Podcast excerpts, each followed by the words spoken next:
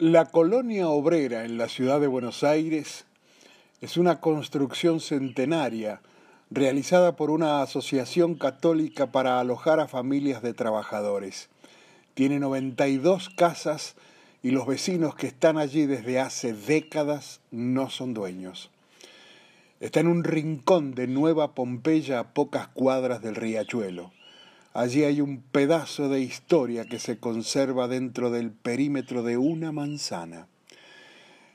Entre cuatro calles se amontonan las 92 casas que conforman el barrio conocido como Colonia Obrera de Nueva Pompeya, construido hace más de 100 años para albergar a familias de trabajadores por la Sociedad San Vicente de Paul, una asociación benéfica de laicos católicos que se formó hace más de 150 años.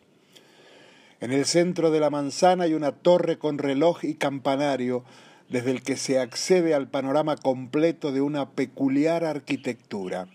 El primer anillo de casas que rodea a la torre queda separado del segundo por un pasaje peatonal, cuadrangular y sin nombre.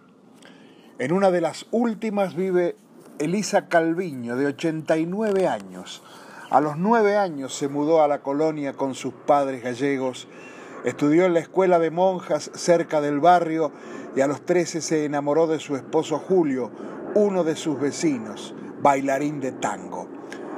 Acá éramos todos obreros, españoles e italianos, pobres pero con dignidad, recuerda Elisa. Vinimos porque mi mamá era muy religiosa para entrar tenías que estar casado por la iglesia y si tenías muchos hijos, más te ayudaban. En aquellos años, cuenta Elisa, las damas de caridad de San Vicente de Paul, como Elena Grondona o Dolores de Anchorena, visitaban a cada una de las familias para asistirlas y vigilar el cumplimiento de las normas de conducta, enmarcadas en un cuadrito que debía ir colgado en cada puerta. Pero hoy las cosas cambiaron.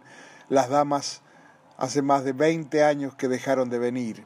Y agrega, antes se liberaban casas, pero la gente de ahora no se va. Es que en la colonia ninguno de los habitantes es propietario.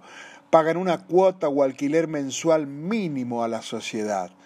Cada dos años se renueva el contrato y en principio quien desea ingresar debe anotarse en una lista de espera aunque hoy son muy pocas las llaves que se entregan.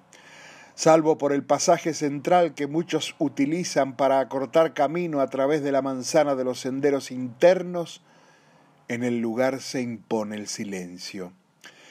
En ese mismo santuario se sigue rezando el rosario.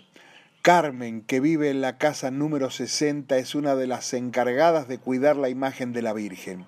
Para mí, esta es mi manzana de las luces. Mi vida pasa por acá. Antes era como un pueblo, nos conocíamos todos. Es un paraíso terrenal, aunque a veces sea pasarela para ir a las villas. Es que a pocas cuadras de la colonia está la Villa Zabaleta, que junto con la 21-24 conforman el asentamiento más poblado de la ciudad de Buenos Aires en cada rincón de Buenos Aires hay historias.